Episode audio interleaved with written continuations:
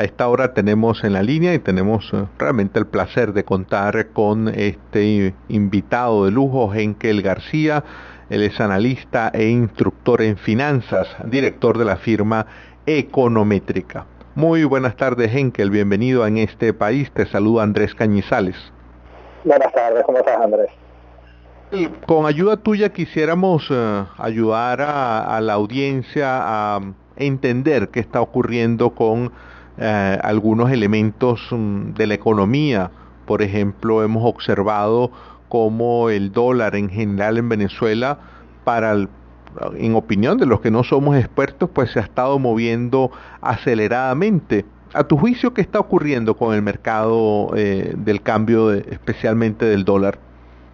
Sí, esa es la pregunta de las 20.000 lochas y con una respuesta que no es sencilla, porque el movimiento del tipo de cambio ha sido muy volátil y además que es muy volátil, tiene muchas causas ¿no? que eh, pueden explicar eh, su, movimiento. Yo voy a dar mi, mi, opinión, que bueno, en medio del contexto puede ser eh, algo cercano a la realidad o no, ¿no? pero lo que a mí no me extraña y es que el el dólar haya subido eh, de una manera importante, sobre todo con respecto a los precios, porque a mí lo que me importa realmente es realmente el movimiento relativo que tenga el tipo de cambio con respecto a los precios. ¿Por qué lo digo? Porque en los últimos meses, y es parte del fenómeno que habíamos visto y que también ha sido bastante discutido, eh, la inflación fue mucho más rápido que la variación del tipo de cambio, que es lo mismo decir que el dólar compraba cada vez menos a lo interno.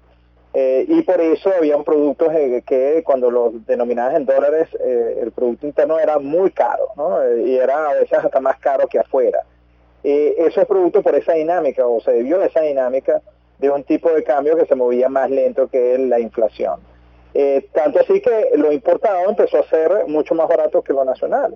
Era mucho más barato y comprarse una harina de maíz en Colombia que acá en Venezuela. Esta corrección del paralelo eh, me parece que también corrige a su vez eh, este, esta distorsión que se está presentando. Es decir, este aumento para mí no, no es nada nuevo, eh, no es nada inesperado. Yo, yo esperaba que, era, que fuese así. De hecho, voy un poco más allá. Yo lo que estoy esperando es que este movimiento del paralelo sea mayor a la inflación que este, este mismo movimiento pueda implicar, para que el dólar recupere algo de poder de compra con respecto al nivel histórico que ha tenido, ¿no? Eh, que, eh, y no estamos hablando de un, de un pasado reciente, eh, sino un pasado ya bastante más lejano, porque hay que recordar que también aquí el dólar tuvo tanto poder de compra, y hay que recordar, porque eso fue 2015, 2017, tampoco es mucho tiempo atrás, donde, claro, los venezolanos quizás no se acuerden por tantas cosas que pasan, pero aquí Venezuela llegó a ser un país donde tú vendías 20 dólares de un mes. Eso no ocurría en ninguna parte del mundo, no ocurre en ninguna parte del mundo. Era otra distorsión que teníamos en, su momento. Eh, hoy por hoy también tenemos una distorsión totalmente lo contrario, el dólar compró muy poco, entonces bueno, eh, cuando uno compara con el nivel histórico, eh, por eso que una declaración que ah, medio fue sacada en contexto, cuando pero un nivel histórico traído a valores actuales, uno pudiese decir que, que algo cercano a 25 mil, 30 mil, 35 mil bolívares pudiese ser algo sensato. Claro, eso con respecto a los precios. ahora, ahora, sí. ahora Henkel, eh, todos estos movimientos y ahora esto, como tú bien lo estás explicando, pues esta, era una era una cosa realmente irreal pensar que hace algunos años alguien viviese con 20 dólares todo un mes y pudiese tener capacidad de consumo con 20 dólares. Eh, y ahora estamos como yendo al otro extremo eh, estos movimientos pendulares nos podrían llevar a un punto de equilibrio a tu juicio? Eh, oye, no sé porque no tenemos elementos como para llegar a eso, ¿no? Si tuviésemos una economía mucho más sana, yo te diría que sí. Eh, claro, hay múltiples equilibrios, ¿no? Y yo creo que al final también podemos encontrar equilibrios en, medio del caos, ¿no? en medio de las distorsiones o equilibrios inestables, como se dicen. Eh, pero va a ser difícil alcanzar un equilibrio por eso, porque no tenemos las condiciones como para lograrlo. Somos, son condiciones muy volátiles, son condiciones que son muy inestables unas variables con otras, unas situaciones, unos hechos con otros.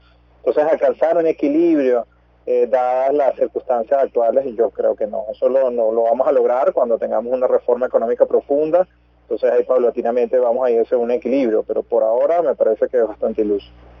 En este momento, en que el, gobierno venezolano que tradicionalmente colocó dólares en la economía, ¿está colocando dólares o hay una combinación, digamos, de del impacto que puedan tener las sanciones, los propios problemas de cómo el gobierno ha manejado eh, las finanzas públicas y que en este momento no tenga el gobierno capacidad de incidir, de meter, de inyectar dólares en la economía? Bueno, las edificios públicas están siendo administradas para importaciones públicas. No hay nada, o prácticamente nada, yo lo sé, yo creo que nada, uno puede hacer aquí, realmente en términos absolutos, no hay nada que esté permeando al sector privado. El sector privado se está financiando realmente con divisas propias. Claro, puede haber algún tipo de permeo, ¿no? De algún pago de proveedor que se haga en dólares por parte de, divisas de, divisas del Estado y esas después termina alimentando eh, el, mercado de, de mesas de cambio, el mismo mercado paralelo, pero pero esencialmente es el mundo privado que se está financiando sus propias divisas y eh, eh, hacer un seguimiento sobre lo que pasa con las divisas públicas es prácticamente imposible. Eh, uno entiende que son, lo que sí es que mayoritariamente esas divisas de exportaciones se están utilizando paradójicamente para importaciones petroleras, ¿no? y hay también un conjunto que se está utilizando para traer todos estos productos de de, ayuda, y digo ayuda entre comillas, alimentaria, que, ha sido muy cuestionada últimamente por actos de corrupción, ¿no? por denuncias hechas por portales eh, venezolanos y que también eh, ya el mismo departamento de, o la OFAC se pronunció con respecto a este tipo de prácticas de corrupción alrededor de, de las importaciones de alimentos. Eh, ya para finalizar, Henkel, siempre pues contando contigo y tu visión ¿Qué le recomendarías hoy a un venezolano de a pie, que nos oye hoy en muchas emisoras de Radio Fe y Alegría en varios estados del país? Oye, sí, es difícil, ¿no? Porque realmente esto ha sido muy largo, ha sido una debacle muy larga, una angustia muy, muy, muy, muy larga también, eh, y una pérdida de calidad de vida tremenda y una situación realmente inexplicable para muchas familias venezolanas. Eh, pero bueno, el mensaje es que la crisis termina, y uno pudiese intuir que la crisis venezolana, por todo lo que acontece, eh, podría estar muy cerca de su fin y que eh, ese, ese reconstruir del país va a ser algo, una experiencia pero sin igual, con altas tasas de crecimiento, y no solamente eso, sino con una satisfacción tremenda de colaborar con la reconstrucción de todo un país. Y, yo creo que eso es de las cosas que nos tiene que llenar de esperanza y también de ánimo para llegar a ese momento, ¿no? Que, como bien te digo, uno pudiese intuir que está más pronto que tarde. Muchísimas gracias, Henkel. Era Henkel García.